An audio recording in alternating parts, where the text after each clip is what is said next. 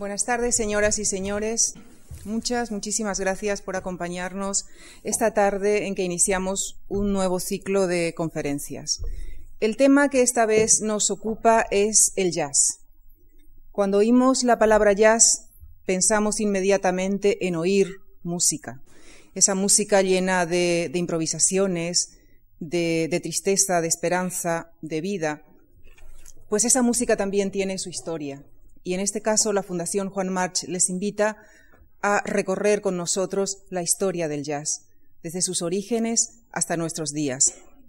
A continuación, el coordinador de este ciclo, José María García Martínez, hará para ustedes una breve descripción del ciclo, así como una semblanza de, nuestro conferenciante de hoy, Christopher Small, a quien en nombre de la Fundación Juan March le agradezco eh, su participación en nuestras actividades y sobre todo a todos ustedes por su presencia hoy con nosotros. Muchas gracias.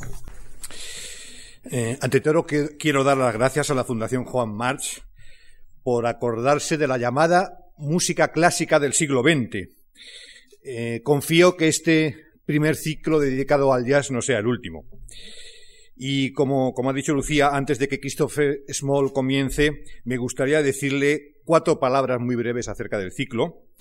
En primer lugar, decirles que hemos querido hacer una historia del jazz a través de cuatro figuras referenciales del género, Louis Armstrong, Charlie Parker, Miles Davis y Wynton Marsalis. No, no hemos pretendido en ningún caso que fueran biografías de los músicos, se ha pretendido más bien hacer un retrato de estos cuatro grandes creadores a través de la visión personal e intransferible de otros tantos especialistas en el tema. José María Gelbenzu, a quien todos ustedes conocen por su extensa obra literaria, nos hablará pasado mañana jueves en torno a las conexiones literarias entre Charlie Parker y la literatura y muy especialmente acerca de Julio Cortázar, que es un hombre que trató abundantemente el jazz y que de hecho fue o conoció a Charlie Parker. Quien les habla disertará el martes acerca del genial Miles Davis y el viernes siguiente de la próxima semana Fernando Ortiz de Urbina cerrará el ciclo contándonos todo lo que hay que saber sobre Wynton Marsalis, que es el gran mito del jazz en este momento, y no es casualidad que sea el único músico vivo de los cuatro que van a protagonizar el ciclo.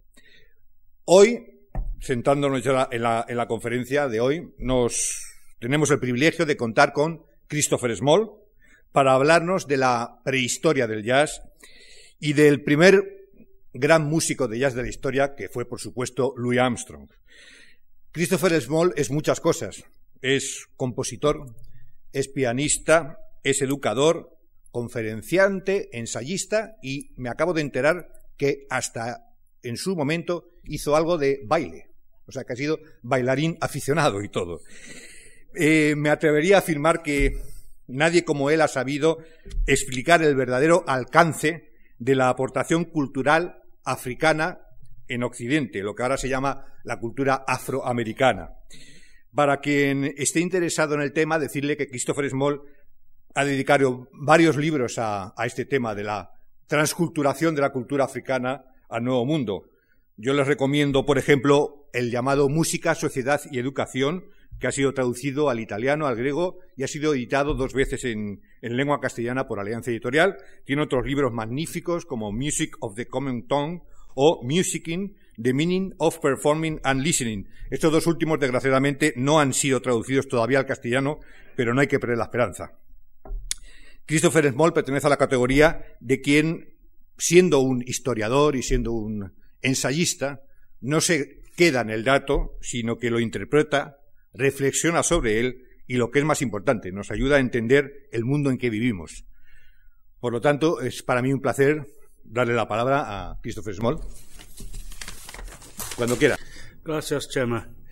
Y gracias por acogerme eh, y perdón mi mal español. Eh, eso es porque tengo que dar mi conferencia en inglés. Um, es un gran honor estar aquí. I've been asked to talk to you about the early years of jazz with special reference to the life and work of Louis Armstrong. As I worked on preparing the talk, it became increasingly clear to me that what is needed before discussing any individual jazz musician, however eminent he or she may be, is to try and place jazz in the context of African American musicking generally as well as placing the individual musician in the context of jazz as was evolving with him and around him. the, in, uh, the need to do this is even more forceful than with musicians in the Western classical tradition, because the jazz musician is engaging with that most pressing of contemporary problems, that of the relationship between freedom and social order. He or she is empowered to do this by a style of musicking that does not assume any necessary antithesis uh, between the two. In jazz, a soloist appears at his or her best when collaborating, collaborating with equals and realizes his or her gifts best when in the company of a committed group. Thus, the notion found in many histories of jazz and studies uh, of the great individual artist hero like Charlie Parker or John Coltrane, Mike Davis, Miles Davis, or Armstrong himself, creating out of his own nature and genius, has to be treated with great caution. To say this is not to detract from their gifts, but simply to point out that the very nature of jazz performance requires that performers, whether famous or obscure, function in skilled and close collaboration, and that they depend on one another in everything they do, much more so, for instance, than do musicians who work in the Western classical tradition. I remember back in the 1960s when I first started to encounter African American music as something more than mere entertainment or background noise. It occurred to me what a wonderful thing black people have done for the world over the last 500 years or so.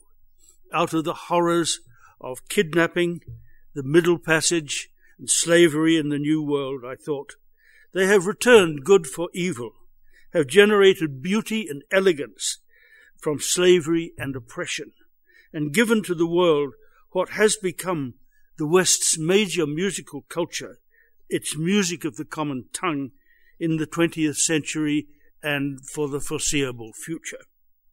Now, you might think that's a naive idea, and so it doubtless is, but it was that feeling that impelled me to write, to study the music seriously, and eventually to write what I intended as a tribute, a thank offering even, to those countless musicians who created it.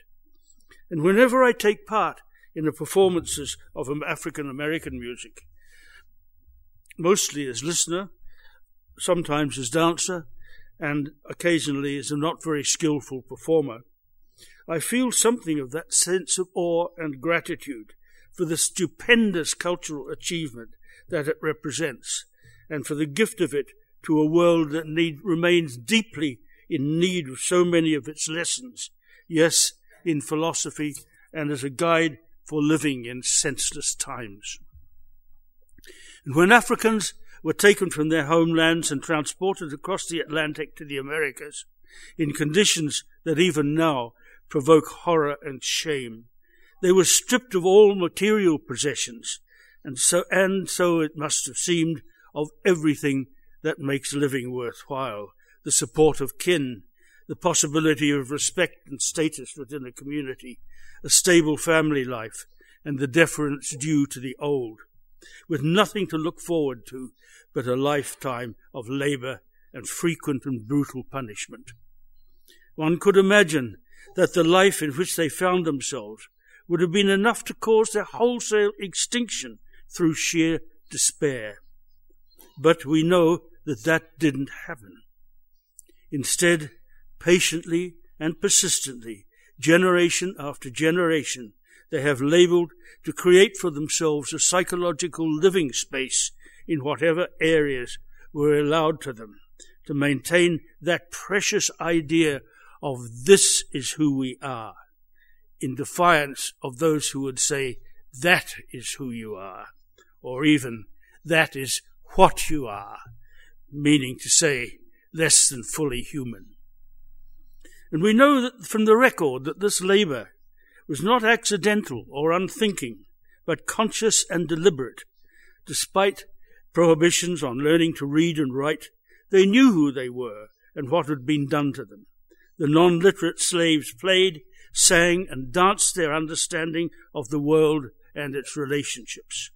They drew not only on the African inheritance, but also on those bits and pieces of European culture that they inherited on the plantations, in those big houses, and later on in the churches and the camp meetings of the great religious revivals of the late 18th and early 19th century that are known as the Great Awakening.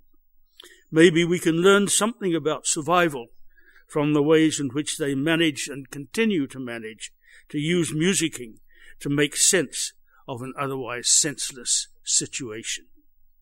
Which brings us to the point where we do need to think about the ways in which the activity of musicking operates in human life. We could call it, without being frivolous, a study of musicking as a tool for survival. To music, that is, to take part in any capacity in a musical performance, is to engage in an activity that helps us to make sense of our world and of its relationships. When a musical performance, any musical performance takes place, anywhere and at any time, pardon, there is created within the performance space a complex web of human relationships. At the center of the web are the sounds and the gestures that the performers are bringing into existence and the relationships that they create with, between them. And radiating out from these and leading and feeding back into them are the relationships among the performers, between performers and listeners, and among the listeners, and even the relationships between those who are present and those who are not. It is in those rich and complex relationships, too rich and complex for words to, to articulate, that the meaning of a musical performance lies. Those relationships within the space stand for or model ideal relationships as they are imagined to be by the participants. Relationships between person and person, between individual and society, between humanity and the natural and perhaps even the supernatural world. And these, of course, are the most important concerns of human life. And whenever we engage in an act of music, even the most seemingly trivial and frivolous, we incur a responsibility toward them. We, just, we do not just learn about these relationships. Nobody is telling us about them. We are in the midst of them, and we actually experience them in all their marvelous complexity. Because they are too complex to be articulated in words, we are often not aware of the way in which musicking operates. And the musicking empowers us to experience the actual structure of our universe. And in experiencing it, we learn what our place is within it and how we ought to relate to it. Not just intellectually, but through our bodily sensations and our emotions. Emotions being, as Gregory Bateson used to say, the representation on consciousness of computations concerning relationships. Because the music, in, because when we musicking, the lived in order merges with the dreamed of order. I've borrowed that phrase from the anthropologist Clifford Geertz. He used it not about musicking, but about ritual acts, which puts us on the edge of a fascinating thicket that I just have time don't have time to enter in today. A musical performance, any musical performance, anywhere and at any time, can be thought of as a ritual act, and a ritual act is a, is a pattern of gestures in which shared values, that is, shared concepts of right relationships, are affirmed and explored and celebrated, and yes, sometimes disputed, contested, and fought over. Of course, not every, everybody's ideas of right relationships are the same. If they were, there would be no need for politics. Different ways of musicking embody different concepts of right relationships, often opposed to one another. But whatever the nature of the performance, all those take part are exploring, affirming, and celebrating their sense of right relationships in the world and thus how we, since how we relate is who we are. They are celebrating their precious sense of this is who we are. And without the power to affirm that, survival is just not possible, or at any rate, not even worth fighting for. It doesn't matter what kind of performance it is, whether it's a great symphony orchestra playing under a great conductor to an audience of 2,000 or more in a splendid concert hall, or an underpaid Spanish cleaning lady singing as she mops the floor, or a glitter-clad choir singing bellicose patriotic songs to an ecstatic audience at the Republican Party convention, or the hundred decibel performance of a famous rock band to 10,000 candle-bearing fans, or an intimate quartet of jazz enthusiasts improvising on an old tune, or half a dozen old pals singing dirty songs at a drunken party while the neighbors bang on the door, or black slaves singing their spirituals that combine their certainty of heaven with their hope of freedom in this world. And those of us who sit in our sumptuous concert halls and listen to what we are pleased to call great music are inclined to misinterpret and even underestimate the significance of the act of music. We are inclined to take for granted the existence of this splendid building, built at no expense spared, and our presence into it as a necessary condition for the presentation of those great works of music which are the reason for the occasion. Doesn't seem at all strange to us, each of us, that we should be sitting in a vast space, separated from our world of every day, each of us silent and immobile, alone with the music in the midst of this great crowd of people, and separated from the performers by a seemingly impassable social barrier. We have to admit that the whole ceremony is more than a little odd. But because the experience is so familiar, so comfortable, so socially approved, so uncontroversial, we are, uh, we are content not to wonder about it. Our sense of who we are is so secure and underpinned by every means at the disposal of our society that we do not see that this event, no less than any other musical performance, is a way in which performers and listeners alike are saying to themselves, to one another, and to anyone who may be paying attention, this is who we are.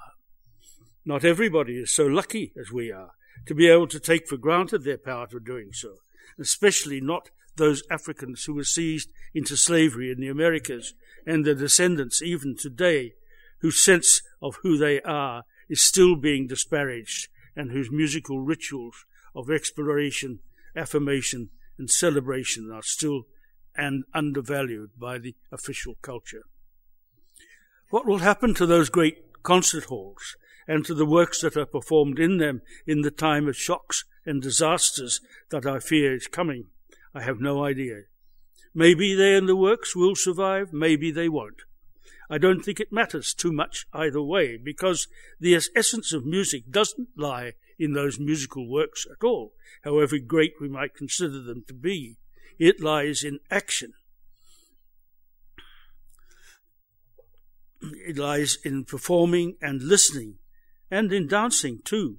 It may, should anybody be dancing, because uh, in many uh, mu- African musical cultures, if no one dancing, then no music is happening. The idea that performance takes place in order to present musical works has got things the wrong way round. The truth is that musical works, when they exist in, at all, exist in order to give performers something to perform. That is, if they can't invent their own material. That's why I've been using the word musicking in this talk. I invented the word myself, and it seems to be gaining currency. It's part of the verb to music, meaning to take part in any capacity in a musical performance. I use the verb to music rather than the noun music because there is no such thing as music really. Music is not a thing at all, not even a collection of things. It is action. The actions primarily of playing, singing, listening, dancing, but also of preparing performance, what we call rehearsing or practicing, and making material for performance, what we call composing.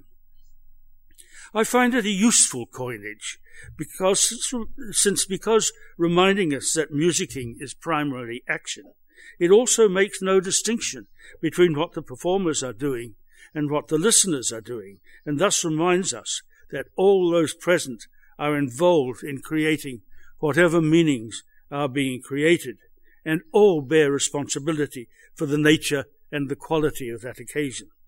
It's not just a matter of composers or even performers actively doing something for or to passive listeners, whatever it else, whatever it is we are doing, we are all doing it together.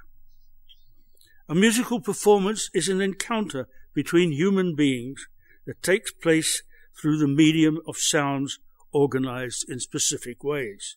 That being so, it's not enough to ask, what is the nature and meaning of this musical work? which is the question that is asked by most Western scholars and musicologists, and even by performers themselves, who should know better. Rather, we should be asking, what does it mean when these people come together at this time, in this place, to take part in this performance? The questions, the answers to these questions well, must be as various as the experience of the human race itself, but always the answer to be will have to do with the exploration and the affirmation and the celebration of ideal relationships as they are imagined to be by the participants, the, uh, the bringing into existence of an ideal society for as long as the performance lasts. It may have to do also with the, the struggle for the power to define these relationships. African American musicking is a fertile site for such struggles. And while, on the other hand, in the polite ceremonies of classical music, uh, musical tradition, all questions of social value have long since been settled, which is probably why no one talks about them, and why increasing numbers of people in industrial societies find such ceremonies have nothing to do with them. There's another assertion I have to make about musicking. If each musical performance articulates the values of the members of a social group, large or small, powerful or powerless, dominant or oppressed, rich or poor, at a certain moment in its history, then no style of musicking is more universal or absolute in value than any other. I have to repeat, no way of musicking no musical culture or performance or tradition is intrinsically superior or inferior to any other. If we ourselves do find some ways of musicking to be superior and others inferior, that is generally connected to our feelings about the social groups whose values are being articulated musically. This means that every musical performance has to be judged not on some non-existent absolute criterion of musical value, especially not one that's based on the standards of Western classical music. It has to be based on its efficacy in exploring, affirming, and celebrating the participants' sense of ideal relationships and who they think and feel they are. And only those who are taking part will be able to articulate that. Pardon. Not any old performance will do. Quality of performance matters. Of course it matters. And so does quality of response. I know of no musical culture in which no distinction is made between a good and a poor performance, according to the criteria of that culture. Only those performances will do in which all the performers are exploring relationships of their universe of meaningful sounds as comprehensively and as subtly and as imaginatively as they are capable of doing. A process which brings, demands all the skill and care they can bring to it, and in which the listener's response is equally imaginative and comprehensive. All musical cultures are about equally complex. Linguists assure us that there is no such thing on earth as a primitive language, and neither is there any such phenomenon as primitive music. All human beings are about equally complex in their relations to one another and to the cosmos as a whole. And all are capable of, in fact, need to be capable of, articulating those relationships. If we find only simplicity or primitiveness or even crudity in, say, the sound of a raucous rhythm and blues band or a rapper or a heavy metal band, that may well be because, on the one hand, our ears are not attuned to the complexities of the sounds being produced, and on the other, because our minds are not attuned either to the complexities of the mental and physical processes that went into the making of the sounds and the relationships of the social and cultural processes that are going on in the performance. And finally, if each performance articulates the values of a specific social group, then every musical performance is inescapably, to some degree, a political act. Politics, of course, is about power, and an important element of power is the power to define oneself and maybe to define others and to be able to say not only this is who I am or this is who we are, but also to be able to say to others that is who you are. Much of the historical class struggle, and not to mention the struggles against racism and sexism, consists in that struggle to the power to define oneself. Many kinds of musical performances can be seen as sites of contestation for that important human right. Volcanic struggles have taken place over it, especially over the last half century or so, when so many human groups have been struggling for the right to self-determination, not just as nations in the ordinary sense, but also as human beings within a society that devalues or oppresses them. The right to perform and to listen and to dance is inextricably linked to the right to self-definition, and the right to self-definition is the first step on the long road to real political power. The history of black expressive culture in the Americas and later across the African diaspora shows many examples of this process. Many of us will remember the scandalized reactions of white America and Britain to the eruption of rhythm and blues into the public, which is to say, the white domain in the early 1950s. The media panics, the radio and TV bans, the campaigns of concerned parents, the harassment of musicians and dancers. The history of jazz also teems with such reactions from the early years of the 20th century into the 1930s and even later.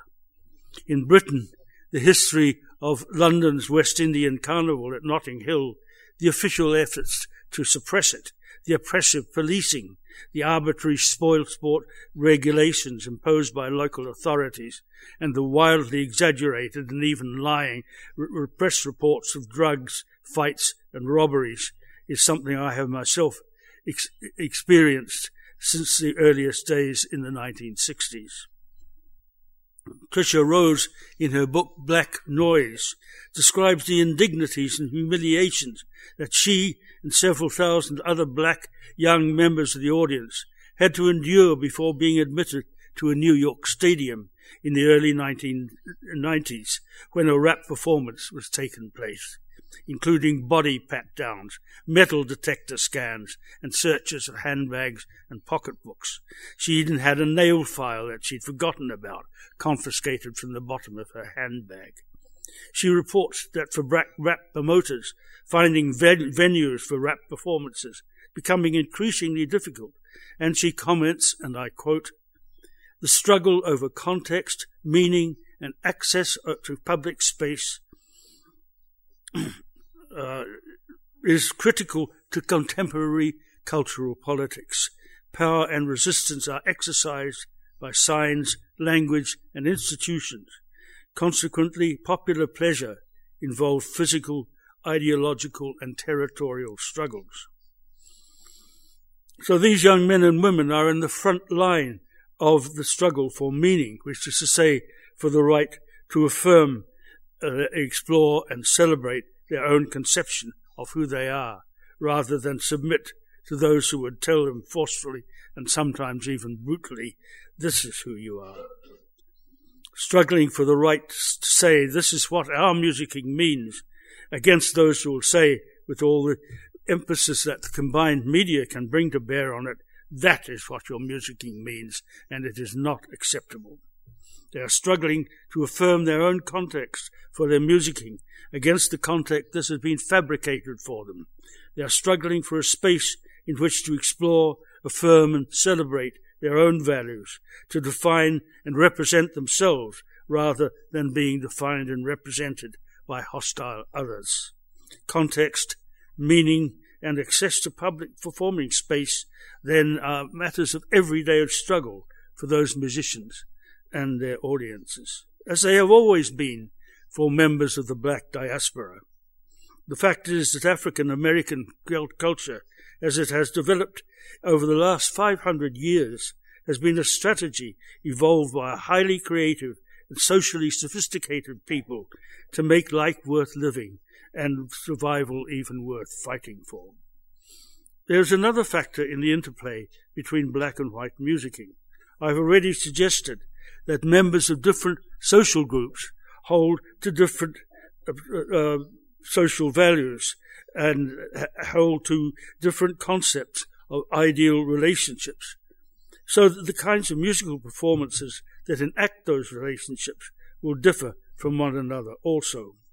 We can say that just as well the other way round, that different kinds of musical performances enact different social values. But there's a great deal of overlap between the values of different social groups. They are rarely mutually exclusive, and there can often be a great deal of empathy between groups, even if it is not necessarily fully conscious, and even if on the surface the group's values appear to be opposed to one another. It is that thought that brought about a great deal of the absorption of European musical idioms by black slaves as well as their descendants, as well as the absorption of black styles into white musicking. We could say that African American musicking, as it exists today, is the offspring of both African and European musical traditions, and like all offspring, it resembles both parents, but is not the same as either. And with all offspring, too, there is a constant tension between the legacy of one parent and that of the other.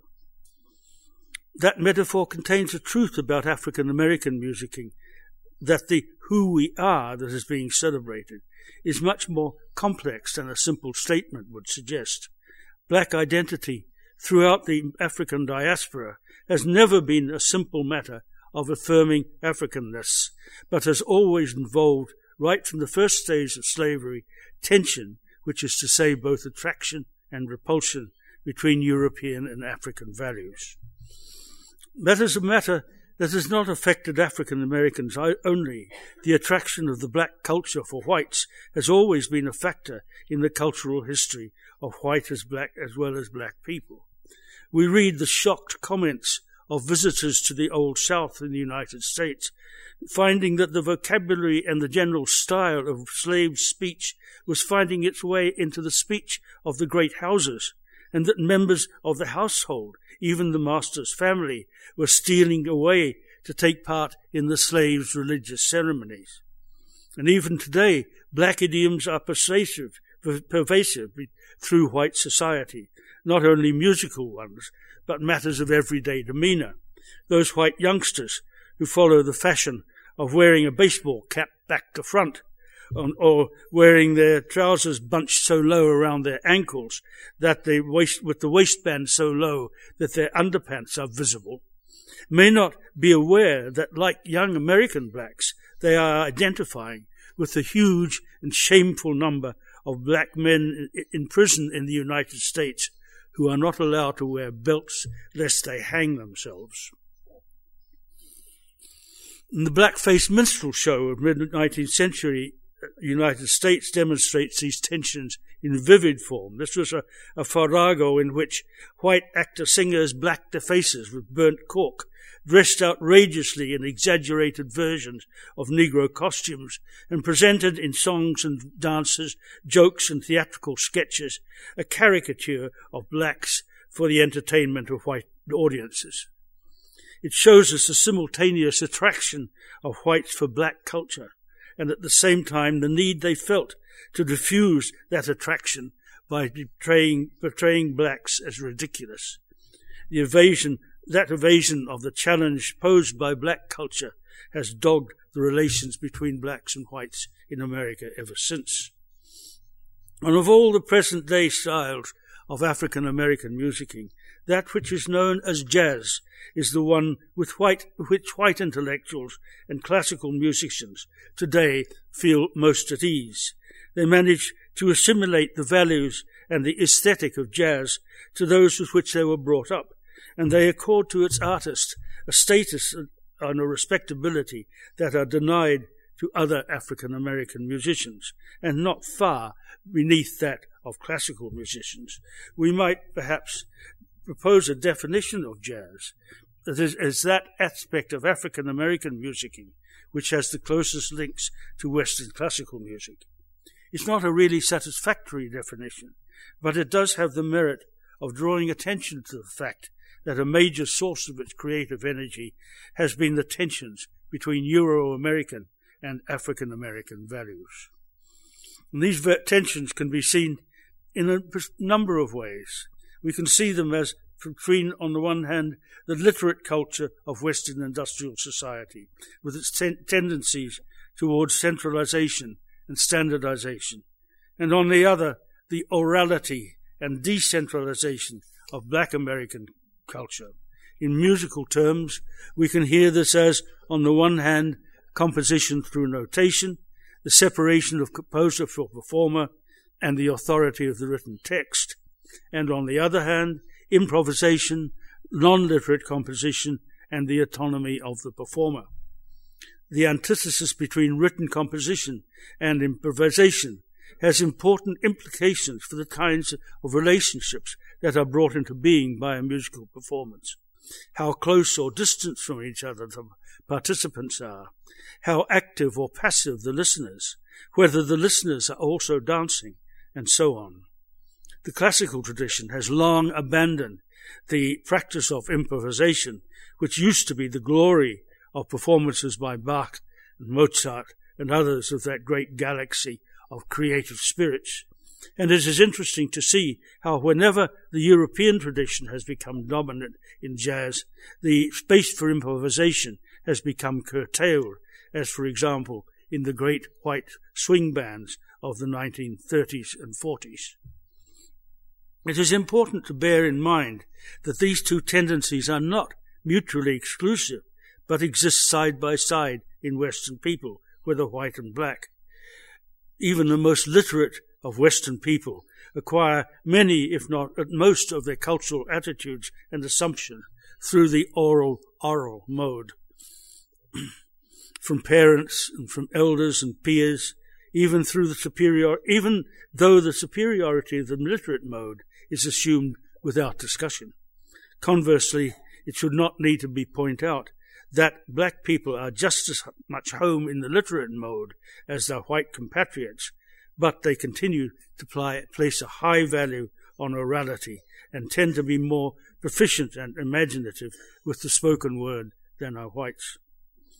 The history of jazz can be seen as a struggle between the two sets of values, a to and fro between solutions to the problem of individual freedom and social order, expressed in musical terms as improvisation versus notation. The struggle presents us with no final solutions, only with a constantly changing series of accommodations. We need not assume from this that the relations between black and white musicians within jazz have been those of hostility or even of oppositions. The history of the art have been full of examples of amicable and even loving collaborations. Albert Murray puts it memorably when he says, and I quote, white musicians eagerly embrace certain Negroes not only as kindred spirits, but as ancestor figures indispensable to their sense of romance, sophistication, and elegance as well. Negroes like Duke Ellington, Louis Armstrong, Bessie Smith, Billie Holiday, Chick Webb, Coleman Hawkins, and others too numerous to mention, inspire white Americans like Woody Herman, Gerry Mulligan, and countless others to their richest sense of selfhood and their highest levels of achievement. We notice that term ancestor figures, which is to say models not only of music, but also of values and conduct of which music is the expression, especially when we remember that the word musicking means not just the sounds that the musicians are making, but all the human behavior that occurs while the performance is taking part. It is possible to imagine a number of ways in which the style of musicking which we call jazz might have emerged around the turn of the 20th century. Charles Keil has defined style as a deeply satisfying distillation of the ways in which a well integrated human group likes to do things. And the prehistory of jazz contains many such distillations that took place around that time.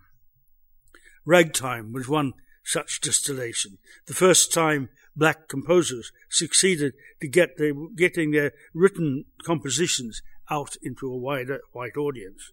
But the compositions were too reliant on notation, leaving no room for creative contrib- contribution by the listener to satisfy the general black sensitivity. And remember that the preeminent composer of ragtime, Scott Joplin, also composed two operas, one of which, Treemonisha it was called, carried the explicit message that black people should cast off their own ways and superstitions and join the white culture. Other distillations were Black Minstrelsy and Vaudeville. And then there was the Old Black Chef Club Orchestra, Clef Club Orchestra in New York in the early 1900s, whose conductor, James Reese Europe, said he had a difficult task holding his black musicians to the written notes. He said, and I quote, I have to call a daily rehearsal to prevent the musicians from adding their music to uh, more than I wish them to wherever possible. They will all embroider their parts in order to produce new and peculiar sounds. I have to be continually on the lookout to cut out the results of my musician's originality. Nevertheless, despite those prohibitions, the orchestra caused a sensation when they gave concerts in Paris in August 1918. It would be wonderful to hear today what they did with those sacred and untouchable classics of European music that were part of their repertory, but unfortunately they never recorded any of them. But none of these countless and other countless ways of musicking added to, uh, uh, to being a unified way of doing things. Style is a curious thing. It's like rain, which needs not only a saturation of water vapor in the air, but also a nodal point on which the vapor can condense. And that vapor was heavy in the air between 1900 and 1905 among black people in the US. But the focal point of, for the condensation was, of the style was the one city where the blackest of black music came into contact with the whitest of white music, and that, of course, was New Orleans. New Orleans is, or was, unique among the cities of the U.S its French and Spanish origins, its wealth and corruption, its cosmopolitanism, devotion to pleasure at a time when other American cities were dominated by Puritanism, are all part of legend, and for once the legend is substantially true. By 1840 there were no less than three more or less full-time opera companies in the city whose population, including blacks, was just 100,000. Moreover, they were said to be the equal of all but the best European houses, and they performed works by the greatest names of the day, from Mozart, Rossini, Meyerbeer, Donizetti, and they engaged some of the greatest singers of the time. And blacks as well as whites attended, and even slaves who could sit in the amphitheatre. And there was the Negro Philharmonic Society that had its own orchestra and engaged visiting soloists. And blacks, of course, dominated the city's bands, with which the citizens had a passion. The famous slow march to the graveyard at funerals and the return playing lively music was a feature of the city that a visitor had noted as early as 1819. So the interplay was two way. Blacks heard and used white style, so the musicking of the blacks was picked up and used by the whites. There was also a class of Creoles of colour, who were children of often wealthy white men and their coloured mistresses, and were educated in European rather than in black culture. Many of the city's professional musicians were of this class. They were trained in European styles, often in Europe, and regarded themselves as to all intents and purpose as white.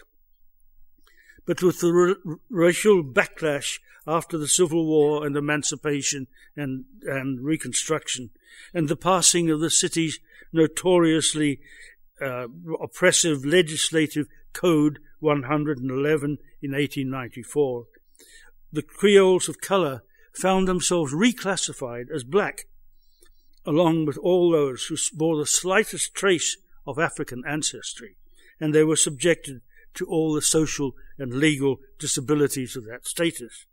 And if they were to make a living as musicians at all, they were forced to play with the black players, with their often ragged rhythms, their blues, blues-like inflections, and their dirty and highly individual tone. And with all the real suffering that this forced association produced, it also brought about the right combination of social and musical interaction to produce the condensation of a new style of playing among the large number of musicians who were able to play in whatever style was asked of them.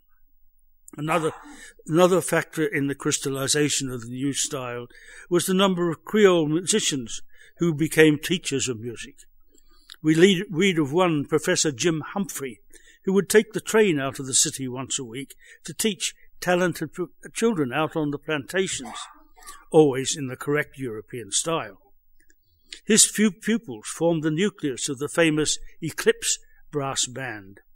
Many of the early greats of New Orleans passed through the hands of such teachers, and they were skilled not only in playing but also in reading and writing. Bunk Johnson, Buddy Holden, Bolden, Freddie Keppard, Louis Armstrong, Sidney Bechet, and Jelly Roll Morton all had that kind of training or something very like it. The two musicians of the time exemplify the two tendencies Charles Buddy Bolden and John Robichaux. The former, a black cornetist, was, if not the originator, at least an early protagonist of the jazz horn sound. He was, by all accounts, a phenomenally powerful player. The phrase five miles on a clear night was coined to describe his carrying power. And it is clear that he could play wildly exciting blues and other black style music, but he was no unschooled musician. Those who heard him attested to his ability to play very sweetly also waltzes, schottisches, and other fashionable white dances. He was fully literate and could notate what he heard from other bands. It is clear that his rough and riotous playing was not that of a primitive musician, but that of a cultured musician whose style of playing was the result of self identification and a conscious artistic decision. John Robichaux, on the other hand, was a Creole of colour from the Bayou country who had probably been a pupil of Professor Jim Humphrey. His band, playing always in the formal, literate mode, was popular in the most elegant halls and dance ballrooms in the country. and until the new black code in New Orleans forced them into rougher environments. Robichaux managed to retain his style and hold the band together if some of his players also uh, moonlighted with the black street bands. Bolden and Robichaux respected each other and even admired each other and could be seen each at performances by the other, listening and taking note. But in the end, it was Bolden's style that expanded at the other's expense, even though Robichaux continued to lead his band as late as 1927. Bolden was taken into a state mental institution in 1906 in circumstances that still remain mysterious, and he never came out. He died in 1931, having never made a recording. But the Bolden Band was essentially one of improvisers whose performances were held together by a minimum of pre arranged material, while the Robichaux Band based its performances on written band, written arrangements that uh, allowed minimal space for improvisation. It was Bolden's solution to the problem of musical order that allowed, uh, then thus a social order in his band that the community wanted, and they, of course, were the final arbiters. And this set the pattern for over half a century of musicking through the simple expedient of using the harmonies, the changes of the tune being played, whether it was a blues or an existing popular song or a new composition, as a unifying element on which the players could improvise as they wished, as long as they stayed faithful for the idiom, which is to say, to the community. The words as they wished, of course, meant for a good musician not only performing his part with idiomatic correctness, but also with due regard for what the other players were doing and for the overall effect. It was finally and still is musical, mutual human care and consideration that would enable them to give a performance that would satisfy the community of listeners and dancers. Behind the wild and often dissonant interplay of melodic lines, those early musicians, New Orleans musicians, there is a deeper human harmony that still appeals. The gaiety of the music we still hear today is not mindless, but that of serious musicians exploring their sense of who they are within the wider society and affirming and above all celebrating that sense of, in a way that was to make the whole world listen and dance. Now, Louis Armstrong was born in 1900 and was thus a generation younger than those pioneers. The story of his early life is a familiar one. His childhood in New Orleans was deprived both materially and emotionally, but music was all around him street bands, ragtime, marches, and the music of the early jazz musicians, whose style by that time was fully formed. He himself sang for pennies in a barbershop style quartet of boys on street corners, taking at various times all four parts in the harmony an excellent way of acquiring that intuitive harmonic sense which later became such a feature of his playing. And then on New Year's Eve 1913 occurred an event which changed his life and probably the course of jazz history. He was arrested for firing off a 38 uh, pistol into the air and was taken into the city's coloured waifs' home. There he sang in a chorus and learned to play the alto horn, which is a kind of deeper toned cornet, and later switched to the cornet himself. But for some reason he was never taught to read at that time. Musical literacy is a fort topic, but it doesn't seem to me to be all that important. Musicians in general, I believe, are as literate as they feel the need to be, and Armstrong didn't seem to feel it at the time. It was only when in 1924 he married King Oliver's pianist Lil Hardin, who was as classically trained, that he started seriously to learn to read. I suppose the ability to read would have increased his employability in bands, as it done for any run of the mill musician. but Louis Armstrong was not a run of the mill musician. It is possible that his non literacy in those early years enabled him space to develop his unique instrumental tone full, rounded, and golden, even in the highest registers, with its wide and slow vibrato, as well as those ever more complex improvised cadenzas and that trick of riding over the beat uh, so that his melody can soar up and away from it. But above all, his melodic inventiveness and his ability to organize his mel- melodies in dramatic form. Night after night in clubs and bars and on Mississippi riverboats, he honed, those skills, and when, in 1922, King Oliver sent for him to join his band in Chicago, he was ready to cause a sensation in that city. Musical literacy is in any case a two-edged sword. On the one hand, it is an efficient way of passing on compositions, there's no doubt, but on the other, it does have the effect of confining the creativity of the performer. Jazz musicians have always known that. I recall that in later years, John Coltrane said of the way Thelonious Monk taught him to, his tunes, and I quote, he said, he would rather a guy learn for re- without reading because you feel it quicker and better in that way. And I think the great musicians of the European tradition must have known something like that too, because they were all, practically without exception, great improvisers. It could be said that the present day decline of the European classical tradition is associated with the loss among contemporary classical musicians of the ability to improvise and the devaluation of improvisation in comparison with formally composed literate composition and performance. A contemporary of Mozart wrote after attending one of his improvised performances, he said, It was like it was to me like the gift of new senses of sight and hearing, the bold flight of his imagination into the highest regions and down into the very depths of the abyss caused the greatest masters of music to be lost in amazement and delight. One could perhaps said something like that on first hearing Louis Armstrong improvise, like on this glorious recording of West End Blues, for example. We can only imagine what it must have been like when he was not confined by the three minute format of a 10 inch gramophone record. Thank you. Uh, música, per.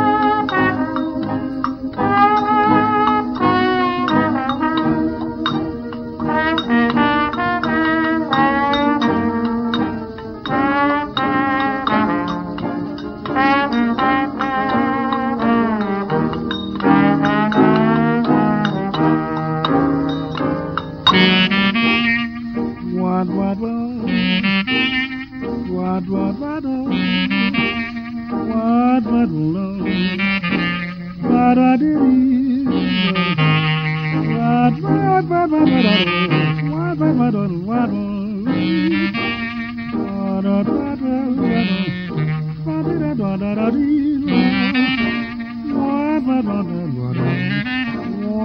one, one.